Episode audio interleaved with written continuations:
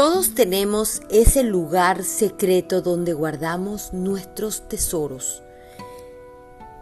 Ese lugar tan maravilloso vive contigo y es la bóveda emocional tu cuerpo.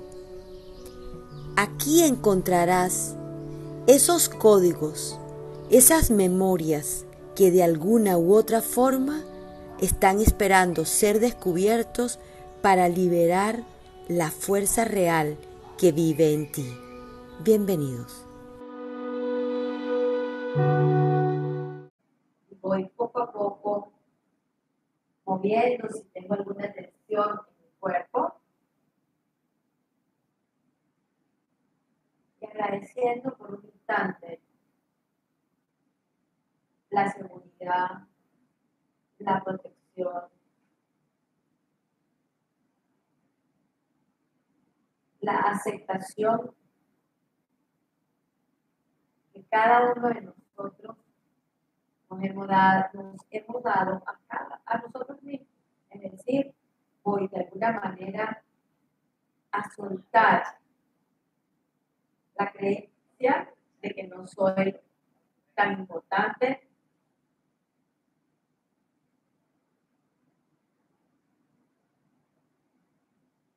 que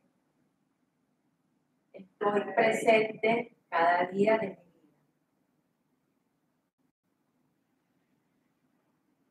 Inhalamos.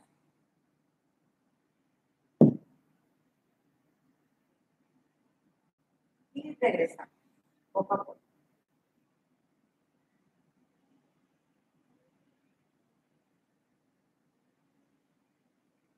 Ahora estamos aquí un poco más llenos de equipaje nada más poderoso que el agradecer.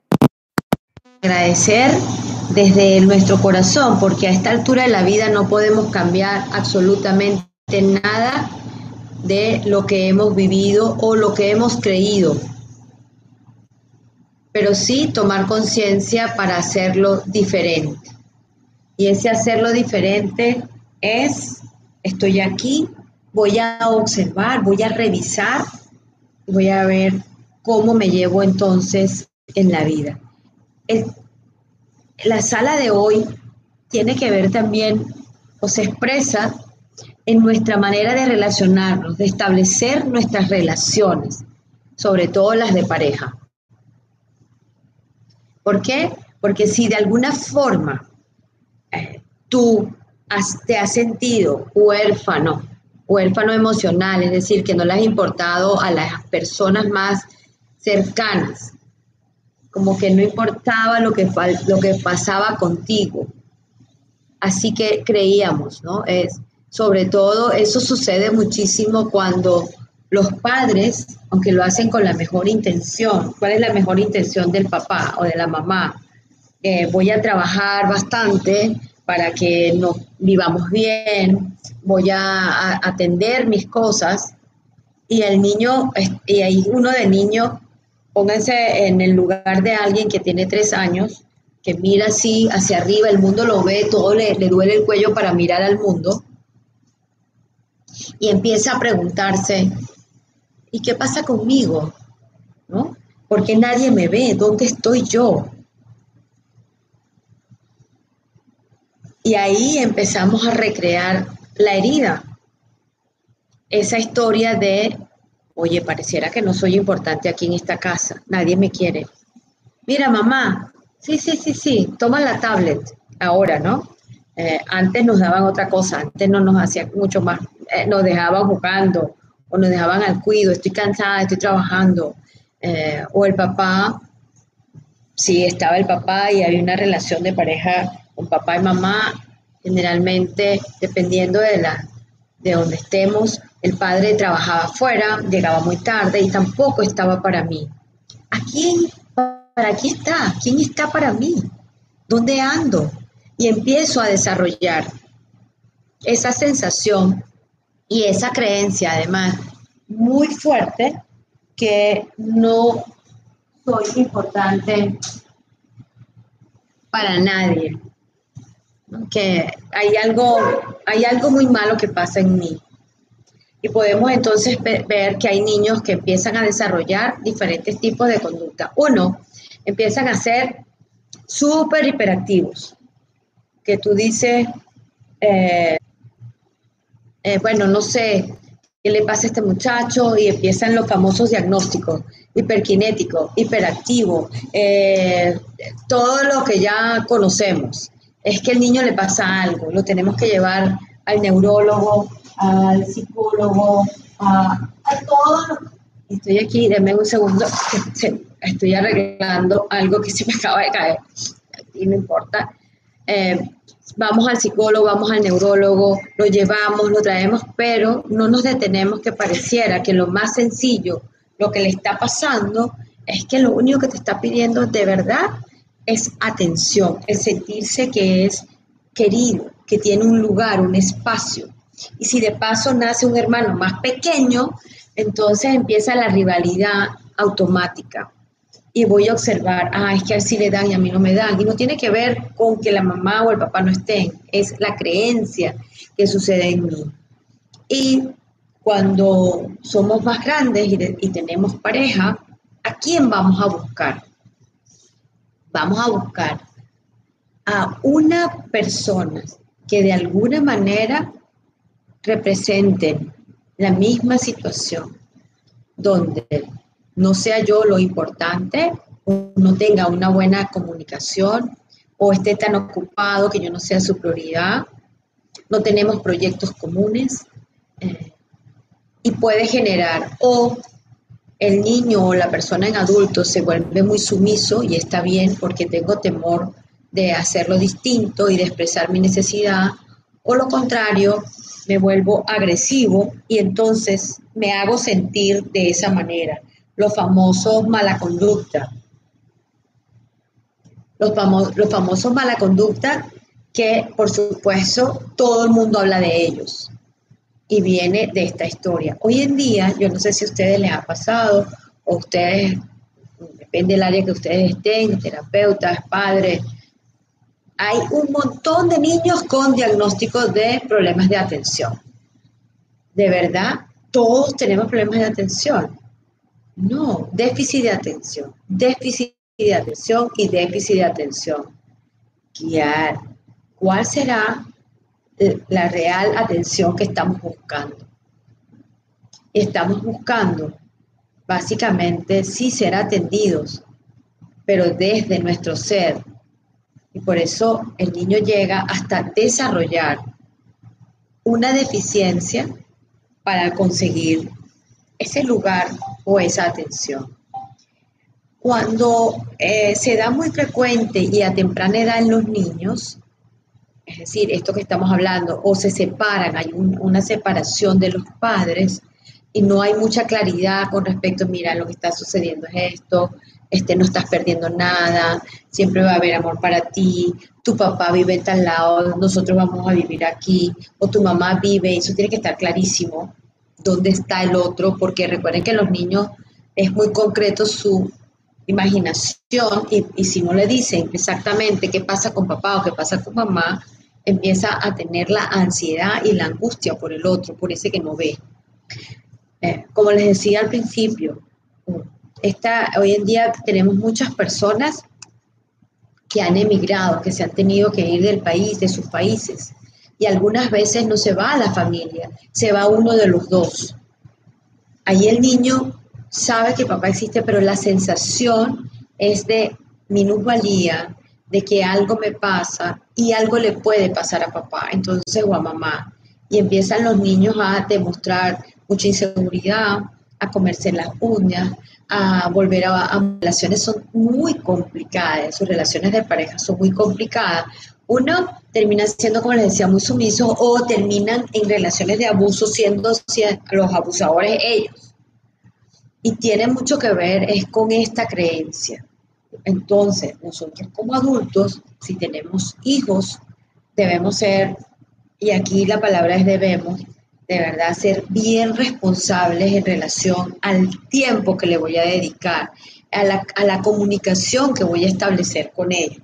Porque si no, vamos a, de alguna manera, a fomentar adultos heridos muy dependientes, con mucho temor de arriesgarse, con mucho temor de hacer cosas nuevas y generalmente van a desarrollar enfermedades relativas a sus progenitores. Es decir, si por ejemplo el papá tenía gastritis, problemas de, lo vio siempre como con eh, gastritis, con reflujo, van a ver que generalmente vamos a ser adultos con algunas dificultades a nivel gástrico.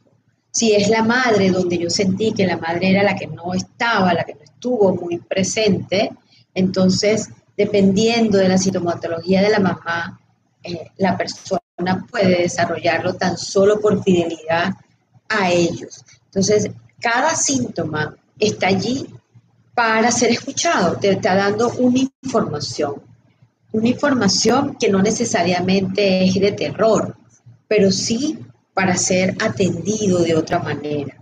Por eso es que algunas veces, si nosotros no manejamos esta información y tienes un consultante, tienes un cliente eh, y, y no lo sabemos, decimos, ay, pero Dios mío, esa persona es terrible, es que es muy grosero, es que es muy violento, es que no sabe, es que no puede, es tan inmaduro, mira, tiene no sé cuánto, 40 años y no logra quedarse con ninguna pareja.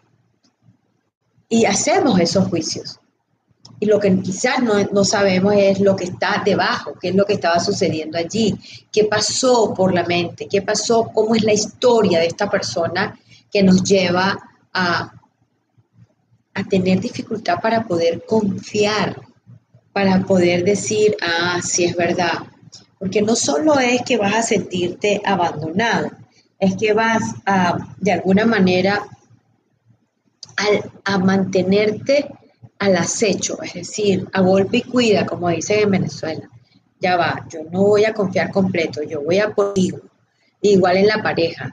Eh, cuando siento que de repente me estoy enamorando mucho o eh, estoy allí, inmediatamente la persona dice, yo creo que mejor dejo la cosa hasta aquí. Eso sucede mucho hoy en día, sobre todo cuando una persona eh, tiene, intenta tener una relación con alguien y sobre todo se conocen a través de Internet, porque es más, todavía es menos vinculante y se sienten súper amados porque inmediatamente tienen una respuesta, están hola, hola. Por eso es que las, ah, el, teléfono y todo lo que son las redes son muy adictivas, porque nosotros todos en el fondo sentimos que tenemos un vacío, ese espacio de no fuimos tan atendidos. En cambio, cuando tú le envías un, un texto a alguien, hola, hola, inmediatamente el otro es hola. Bueno, si no está ocupado. Pero los adolescentes, fíjense que los adolescentes la, la queja de los padres, Dios mío, es que no suelta el teléfono, es que no suelta la tablet, pero es lógico. Para hablar contigo tienes que esperar no sé cuántas horas que termines de trabajar o que estés disponible. Para hablar con el supuesto amigo, a esa persona que está detrás de una pantalla o de un teléfono, es inmediato, es en al minuto tiene la respuesta. Y entonces desarrollamos otra necesidad que es la inmediatez yo necesito como que ya estar ahí, que me respondan y sentirme amado y querido.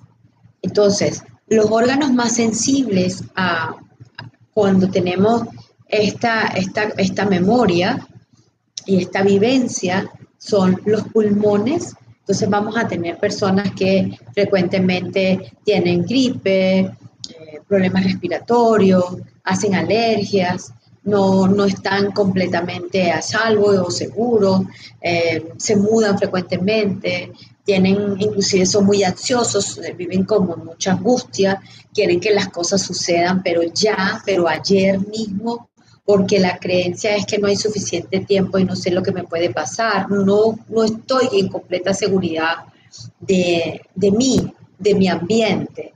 Y por eso es tan interesante y tan importante cuando tengas un consultante, eh, eh, las personas que trabajamos en el acompañamiento con otros, es entender que cuando alguien te dice, es que la verdad es que me siento muy solo, es que la verdad, mira, yo no sé cómo hacer para que esto cambie, ya tan solo con esas dos frases te ponen en, en alerta que quizás esta persona viene de esta memoria y de esta creencia.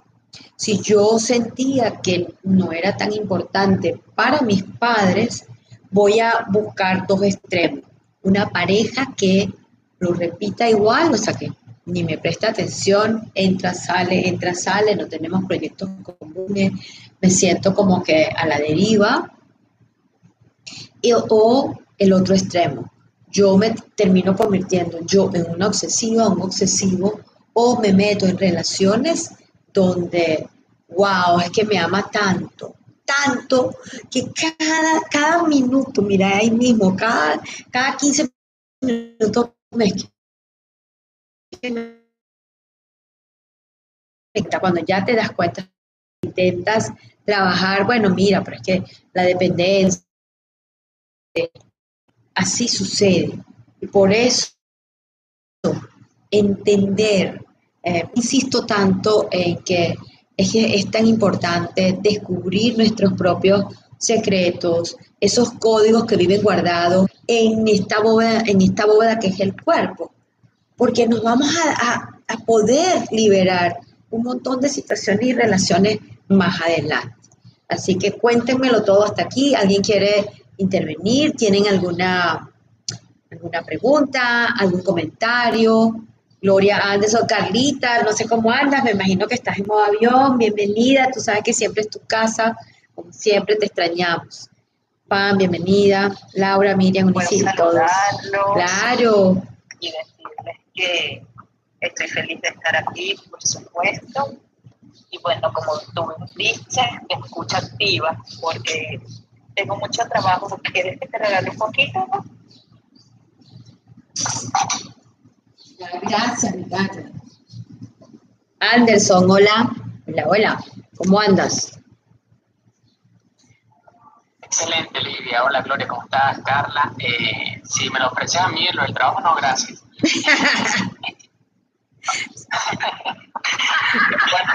Suficiente. Sigamos, sigamos. Sí, sí, suficiente. Así vamos.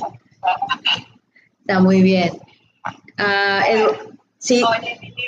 Dígamelo. ¿Me escuchas? Sí, señor. Estoy, con mucho ruido a mi alrededor.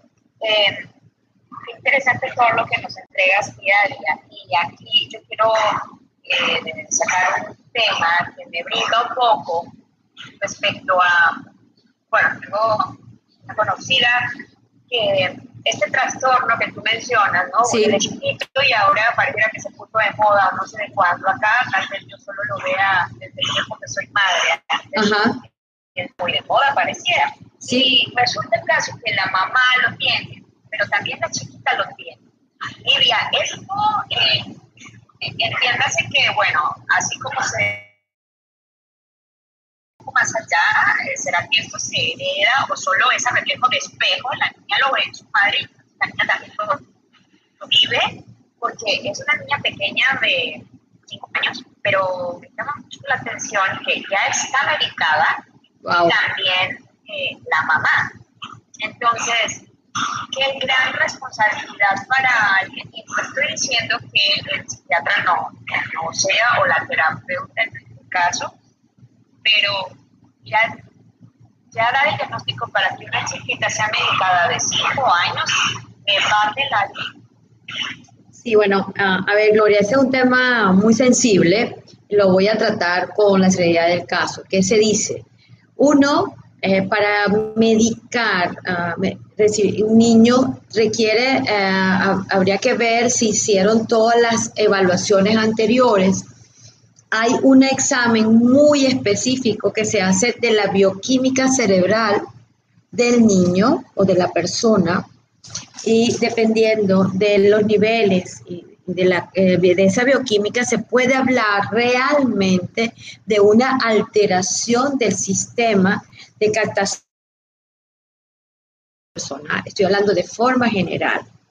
Eh, cuando una niña de 5 años y la madre también lo tiene, y seguramente la madre también es medicada, entonces eh, habría que revisar, observar es con cuánta, cuánta atención real, efectiva, la niña se observar es con cuánta, cuánta atención real, efectiva, la niña se sienta madre o su padre. Porque mantenerlos limpios, puedes ver que todo funcione, pero afectivamente no hay vinculación. Y cuando no hay esa afección, esa afectividad, esa, no genera la vinculación, no se genera el nexo y el niño se siente abandonado en, su ser, en esa, en esa parte interna. Entonces el niño lo único que va a hacer es realmente te va a decir, no tengo atención de tu parte.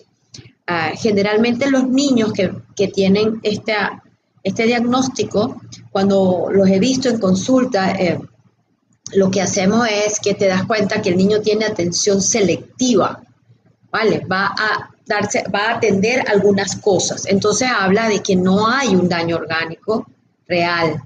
Cuando el niño tiene una afección orgánica, que es un problema a nivel de bioquímica, a nivel de interconexión neuronal, eh, el niño ni siquiera es capaz de quedarse eh, selectivamente atendiendo nada. Por eso yo digo que hoy en día es más fácil diagnosticar déficit de atención porque el niño realmente está es desubicado, no tiene raíz, porque nosotros los padres estamos tan ocupados con otras cosas que el niño va a mostrar esto afuera. Y literalmente voy a dar un ejemplo. Eh, era antes donde que entonces tú ves que el niñito no es que no se sentó, el niñito está montado en una lámpara.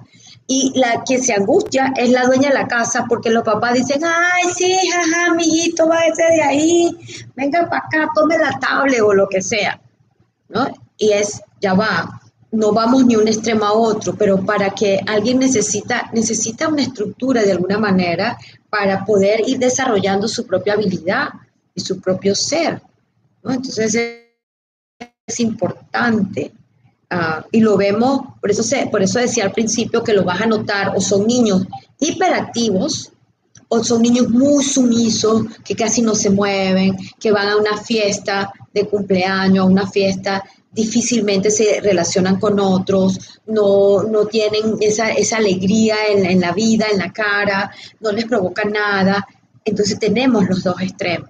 Hay, que observar ¿sí? Para que un niño realmente reciba medicamento hay que buscar varias opiniones y hacer los exámenes necesarios para tomar esa determinación, ¿no? Pero recordemos que a veces nosotros estamos tan angustiados, tan sea deprimido, vamos observar. Alguien me preguntaba también, gracias Gloria, super caso. Alguien me está preguntando, aquí en Instagram, hola Yeshua, dice, ¿cómo se trabaja con los niños que fueron dejados por los papás? ¿Qué significa dejados por los papás? Eh, ayúdame allí a, eso, porque si dejados por los papás es que tú te divorciaste o se divorciaron y el padre se, el padre se fue de casa, realmente a quien abandonan los padres es a nosotros las mujeres o nosotros abandonamos a, la pareja. Si a los niños nunca los abandonan, entonces es tan importante eh, poder eh, tener claridad cuando se cierra una relación y poder reenseñar al hijo, le vas a dar, eh, a ver, un gran regalo cuando le hablas bien del, padre y que a medida que va creciendo, él haga su propia conclusión, porque no es tan sencillo que el niño sienta que su padre es una M. Si el papá es una M, yo también soy una M. Si el papá no sirve para nada, pues ¿cómo voy a servir yo? ¿De dónde vengo yo? Yo también vengo de allí, ¿no? Y si efectivamente el papá, por lo que sea que haya pasado, como haya terminado la relación, se desaparece, yo lo voy a recordar, se lo voy a recordar a él para que tarde o temprano él haga su conclusión. Pero no le voy a reforzar si es verdad, es que nos abandonaron, porque realmente quien, quien se siente más abandonado y traicionado somos nosotros los que se quedan con el dolor de la relación. Te invito a revisar desde ese punto cómo va. Eh, y, no, puedo dar más allá porque no, puedo hacer este, eh, eh, observar, son en los síntomas que las personas que tienen o han pasado por esta vivencia van a ir desarrollando a nivel físico. Y mucho tiene que ver con la posición, con la desviación de la columna. Son personas que, tienen una carga en, lo que llamamos nosotros una, de, una joroba, ¿sabes? Un peso, una desviación en columna. Eh, como les decía, tienen son frecuentemente problemas a nivel respiratorio, gripes frecuentes, alergia, asma también, y, a nivel estomacal, a nivel gástrico. Entonces, tan solo es observar, observar qué sucede cuando te llegue alguien. ¿Por qué insisto cuando te llegue alguien? Porque cuando uno de, de los objetivos de crear la bóveda emocional y de empezar a hablar de esto era despertar y crear conciencia en todas las personas, pero en especial a aquellos que trabajan con otros en ese apoyo, coach, psicólogos, terapeutas, no importa que no podemos dejar, insisto, hasta que quede como grabado en, en nuestro tatuado en nuestra alma, es que lo único que yo no puedo dejar colgado es mi cuerpo, eso viene conmigo a todos los lugares. Y cuando yo me doy cuenta de la herramienta maravillosa que tengo allí a mi mano, que vive conmigo, wow, qué maravilla. No juicio. El que aunque yo sepa lo que me, acabo de me enseñaron, que mire, usted tiene que hacer con PNL esto y este anclaje y lo que yo o lo que sea, por decir PNL no tengo nada en contra, todo lo uso, lo empleo de la mejor manera posible, pero a veces desde la estructura olvidamos lo elemental, que es qué le está pasando realmente a mi consultante que es eso que no dice con palabra, pero dice con todo su cuerpo. No sé si les ha pasado que a veces llega alguien, pide la consulta, la sesión contigo, y cuando empieza dice, pero es que yo no sé cómo empezar, es que yo no sé qué le voy a decir. No me tiene que contar nada, porque quien cuenta una historia más se la cree. Lo único que yo pregunto es, ¿y quién eres? Cuéntame. No es que yo hago, no, yo no, a no me interesa lo que tú haces. ¿Quién eres? Cuéntame. Y luego, cuéntame qué te duele. ¿Cómo ha sido tu último año con tu cuerpo? Solo una querida, más 360 grados por 180 grados está bien, porque nos amplía hasta la mitad y nos movemos. Entonces, vamos a observarnos, vamos a ver qué pasa cuando te llegue. ¿Por qué es que se me ha complicado tanto las parejas en mi vida? ¿Por qué me busco a ese controlador que me controla hasta si respiro, cuánto gasto, qué hago? Entonces, si estoy en una relación así, más que revisar la pareja, porque esa fue la que elegiste, vamos a revisar entonces cuándo y quién te hizo sentir poco querido, quién no te prestó la atención correspondiente, porque lo que se mezcla aquí es que nos sentimos entonces traicionados, que la persona que me debía querer, amar y proteger, que era mi padre, mi madre, no lo hizo. Y allí empieza la fractura nuestra. Y a partir de ahí empiezo a buscar como que los últimos detalles, todo. Es verdad, fíjate, entró y no me saludó y, capaz que la persona entró hablando no tenía que ver con que no te quería saludar a ti como niño, ¿no? O como adolescente, sino que hay otras cosas. Y como de paso, tampoco hablamos, o sea, no nos comunicamos efectivamente, porque si hablamos, hola, buenas, ¿cómo están? Aquí traje esto, ¿qué hizo? ¿Cómo le va? Mañana tiene tal cosa. Eso es como si estuviéramos dando una comunicación puntual, pero poco tiempo tenemos para sentarnos y mirar de frente así a los ojitos a nuestros hijos, de tocarle las manitos y cómo estás, y aunque salga corriendo, jugar un ratito con él. Cuando son más grandes, por eso hay una frase que, más vale la recordemos, los que tienen hijos que van creciendo, y es que aprovecha hasta que tu hijo te cierre la puerta, no te quejes, porque cuando tengan 13, 12, 13, que cierren la puerta y de paso tú le diste una computadora o le diste una laptop o le diste lo que sea, un televisor, ah, eh, le creaste un mundo perfecto para no vincularse más nunca con tu corazón. Así que señores, tan solo es, vamos a observarnos con compasión, sin juicio y ver, ¿será que yo tengo esto? Yo estoy padeciendo de esto, ¿quién lo padece? ¿Cómo lo hago? Para buscar hacer el trabajo. Y es, tenemos que reconciliar a ese niño que vive en nosotros y decirle, bueno, mira, creíste que no te quería nadie, pero si no te hubiera querido nadie, te hubieran dejado en la mitad de la calle. Así como cuando decimos es que mi mamá no me quiso. Si no te hubiera querido, no te pare, no te tiene nueve meses dentro.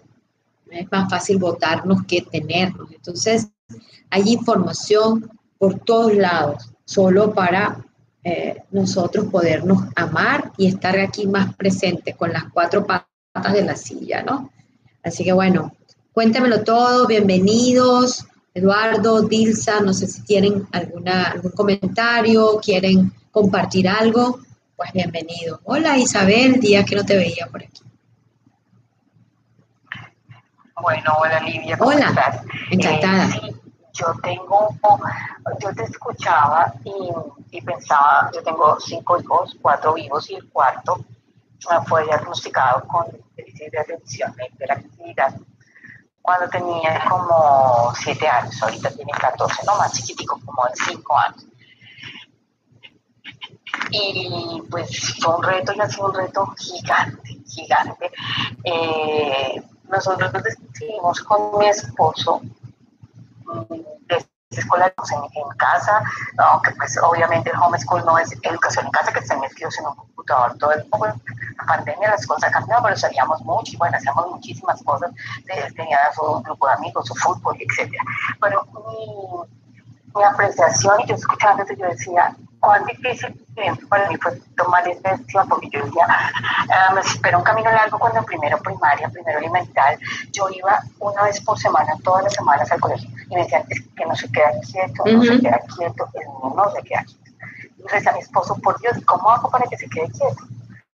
Y llegaba a la casa, entonces tenía las tareas del otro día, tenía lo que tenía que reforzar que no había hecho en clase y fuera de eso no lo dejaban salir al recreo porque pues no había cumplido sus deberes. Sí, era castigado de alguna manera. Clase, sí, entonces yo decía, pero si no la salía al recreo pues no se va a quedar quieto. Necesita pues claro.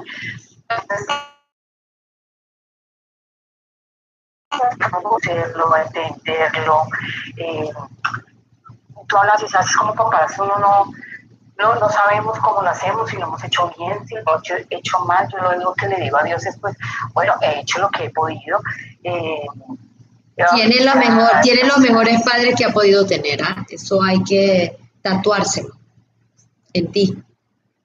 Sí, yo pienso, gracias Lidia, sí, yo pienso que eso ha sido cuando tenemos, o yo tengo esos momentos profundos de decir, hubiese podido hacer, y pues he hecho lo que he podido. ¿sí?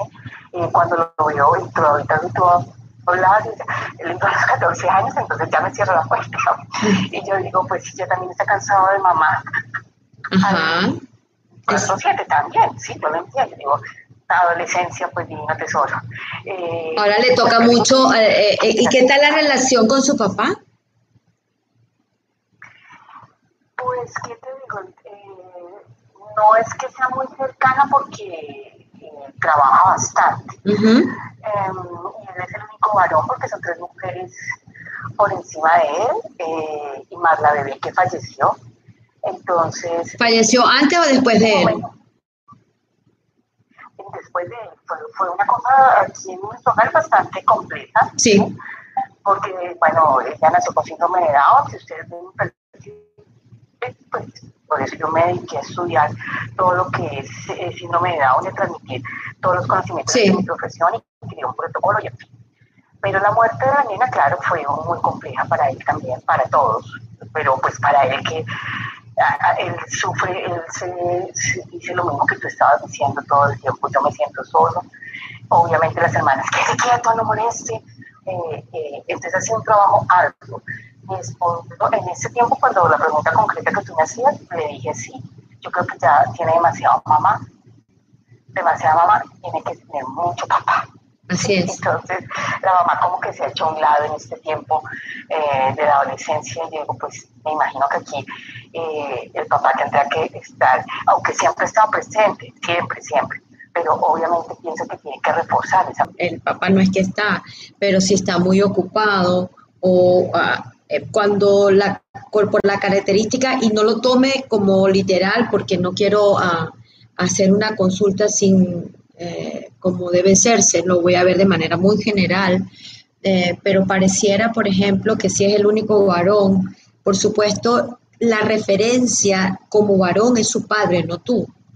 Y después eh, tú tuviste una, tuvieron todos una pérdida, pero la pérdida de tu hija, aunque tengas toda la conciencia del otro, te lleva a estar ausente un buen rato mientras haces el proceso del duelo y el, todo, todo lo que haya pasado. Como tú bien lo dices, me dediqué a esto, hice protocolo, hice esto. Entonces, a, a pesar de que tú lo has atendido, hay una parte que quizás él lo nota o lo notó, o lo creyó de esa forma, entendiendo y te saco de tu no atención de la vida, porque eh, no estuvo fácil, imagino. interesante además, y me parece buenísimo, eh, lo que, la decisión que tomaste del homeschool, porque cada uno de nosotros tiene una manera diferente de aprender, tenemos una inteligencia diferente. No todos los niños para los maestros, y discúlpeme si hay algún maestro o docente aquí, en general, el niño, ¿cuál es el niño que es buenísimo? El que no se mueve, el que no respira, el, el, que tiene una inteligencia diferente, que aprende de otra manera, que aprende en movimiento, que aprende a través de saltar cinco veces y luego venía y le hacían la seis, el que no estamos tan preparados para hacerlo diferente en nada en la vida, ¿no?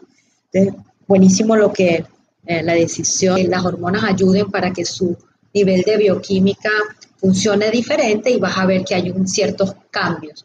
Quizás puede tener solo algunas reacciones emocionales eh, o te va al otro extremo, ¿no? Pero generalmente lo que se ha visto es que cuando empieza el proceso adolescente, la adolescencia y las hormonas empiezan allí a millón, algunas veces colaboran con la parte de la bioquímica. Entonces, uh, yo te invito a, pero vamos a decir que evidentemente eh, llega un momento donde ya como mamá y mucho, tiene demasiado, y ahí viene, se aleja un poco. Pero gracias por compartir y de verdad eh, tienes un, caso muy, muy bonito y muy a la vez ah, complicado en el sentido que tiene demasiadas implicaciones para el sistema. porque también habría que preguntarse si su padre fue evaluado a nivel de su atención o tiene atención selectiva, solo atiendo lo que me interesa muchísimo, muchísimo, está abierta a lo que desees, para ti igual, cualquier tema que quieras ah, trabajar, bienvenido. Aquí todos, eh, Gloria, Anderson, Carlita, que entra y sale, estamos abiertos a toda vida maravillosa para compartir. Gracias, Dilsa. Gracias a ti, por todo el aporte tan grande que has hecho. Vale, aquí que seguimos. Diana, hola, mi amor, saludos por aquí en Instagram. Ah, eh, recordemos que estamos siempre cada día en la bóveda emocional, estos cortes comerciales, de, lunes a viernes a las 12 del mediodía en Clubhouse en Instagram estamos en directo y en YouTube también, eh, por si aquí no hay duda de que alguien se la pueda perder. Y si no la ves, la vas a ver en YouTube, por si acaso. Alguien me escribió en YouTube si no puedo hacerlo en la noche. Yo, ok, ¿cómo que no? Tenemos los, los jueves a las 9 de la noche eh, en decodificándote en Instagram, o sea que también lo podemos tener.